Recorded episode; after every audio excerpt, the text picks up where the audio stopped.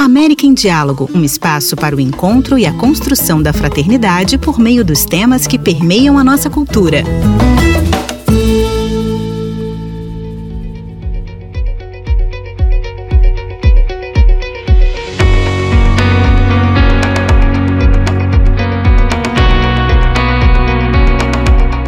Está começando mais um episódio do América em Diálogo. O mundo atual, marcado pela complexidade e desafios econômicos e sociais, particularmente agudizados na América Latina pela crise da pandemia, as organizações sociais, econômicas, educativas, políticas e de todo tipo requerem um novo tipo de exercício de liderança. Uma liderança participativa, integradora, atenta à própria equipe e ao seu entorno.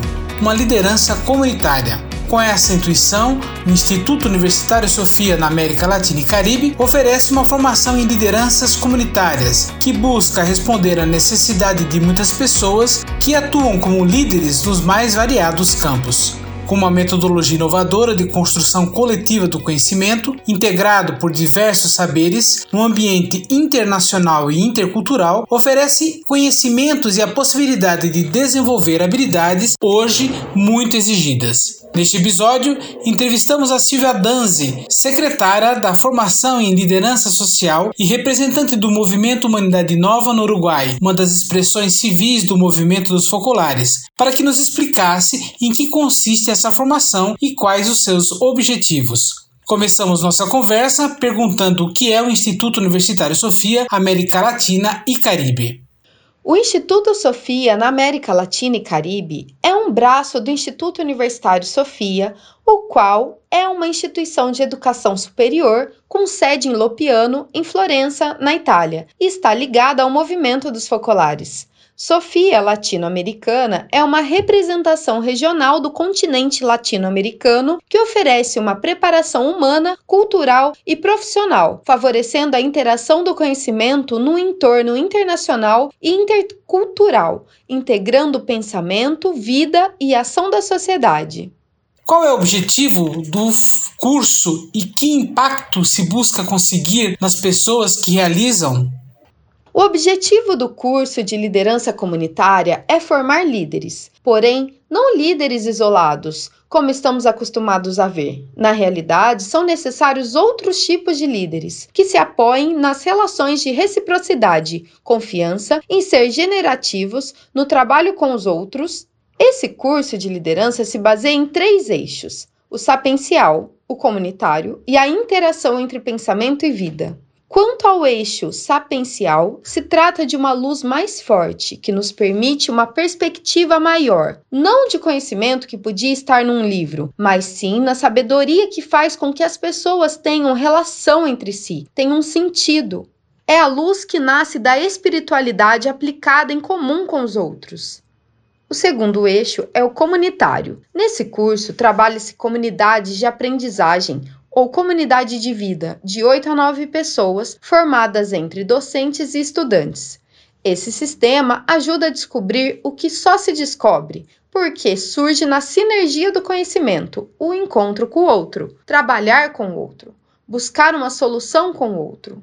O terceiro eixo é a integração entre pensamento e vida. Então, a proposta desse curso é acompanhar a cada estudante num processo de transformação pessoal o resultado do curso tem que ter uma incidência ali onde o estudante está, onde ele vive, trabalha e se move. Pede-se que se escolha um âmbito onde se possa aplicar o conhecimento de forma completa.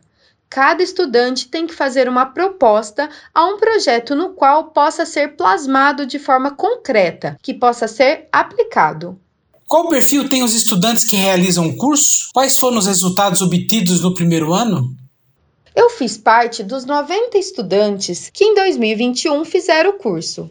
É super variada a característica de liderança na América Latina na comunidade. Para poder ter esse tipo de liderança, há que ter abertura na escuta, por meio da qual é feita uma experiência de formação pelo diálogo com a realidade circundante. Esse tipo de curso surge para dar resposta à nossa realidade da América Latina, razão pela qual os participantes ou estudantes devem ter uma cultura de 360 graus há uma grande diversidade, por exemplo, de povos originários, pessoas com doutorado em diferentes áreas de conhecimento e pessoas que não terminam a educação secundária. Porém, o que unifica essa variedade é que isso possa se realizar, porque é gerada uma riqueza que conta com a interação entre as pessoas, as quais compartilham sua visão de vida. Da primeira versão do curso comunitário, como mencionei, éramos 90 participantes, 12 uruguaios,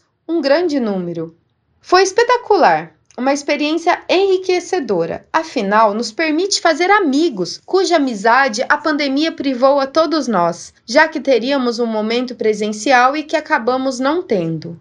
Na realidade, o trabalho em comunidade por Zoom de forma virtual gera vínculos com o outro, em razão do tema da multidimensionalidade.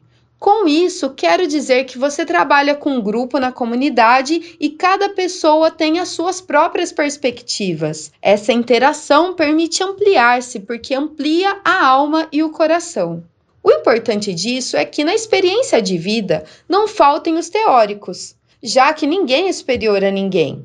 A experiência é fruto da gratuidade que se faz, intercâmbio com a reciprocidade, a doação total. O outro é um dom para mim e me constrói, e isso resulta, claro, que saímos transformados para melhor, porque se amplia a alma e o coração.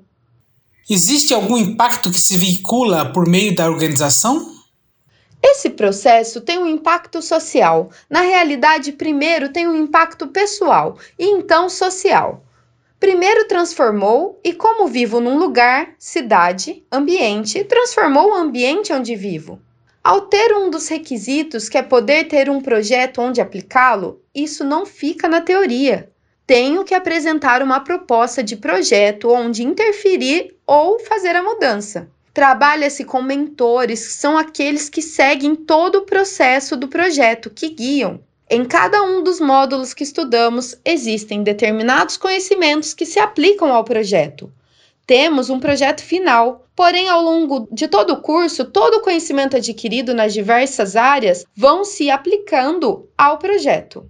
Com o mentor, acontece um acompanhamento do projeto e terminamos com um trabalho final em que se pode expressar que teve impacto o projeto. Como foi que ele me transformou? O que transformou nos outros e como foi o trabalho em grupo? A verdade é que é uma experiência preciosa, muito recomendável a todos. Digo isso porque não é só para as pessoas que são líderes. Na realidade, todos somos líderes em algum lugar. Talvez você ocupe uma função mais preponderante na sua família, no seu trabalho, na sua comunidade, no clube onde esteja, com seus amigos. O bom é poder transformar o ambiente onde está e transformá-lo com os outros, junto com os outros. Convido a quem nos escuta a poder realizar essa experiência que realmente o transforma. Você tem alguma experiência, caso positivo, negativo ou particular que lhe coube viver ao longo de todo esse tempo do curso? Eu conto algo que tem a ver com a minha comunidade de aprendizagem. Havia quatro argentinos, dois uruguaios, uma era eu. Nosso tutor era chileno e, além disso, uma menina de Uganda, porém estava vivendo em Cuba. Em Uganda se fala inglês, ela estava aprendendo espanhol e, além do mais, vivia na realidade de Cuba, que era totalmente diferente do restante de nós que estávamos aqui no Cone Sul.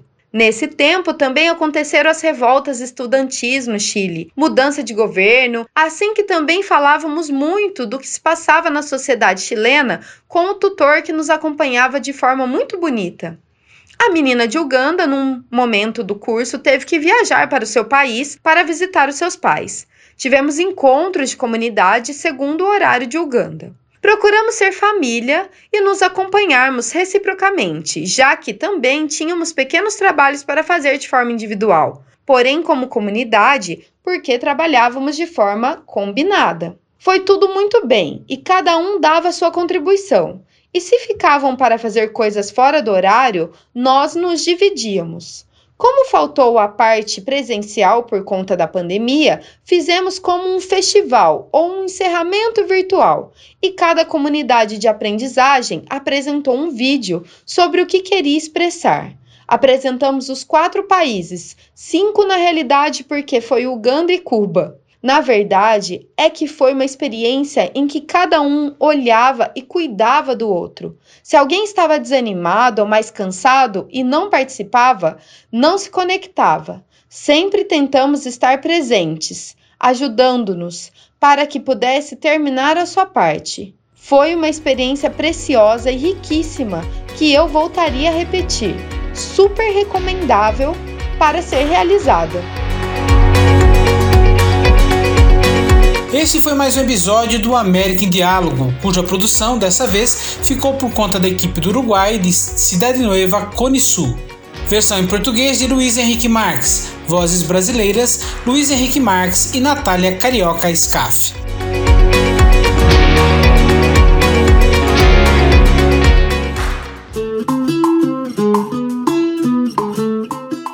Em Diálogo é uma produção da Cidade Nova Latino-Americana e Caribenha. Muito obrigado e até a próxima!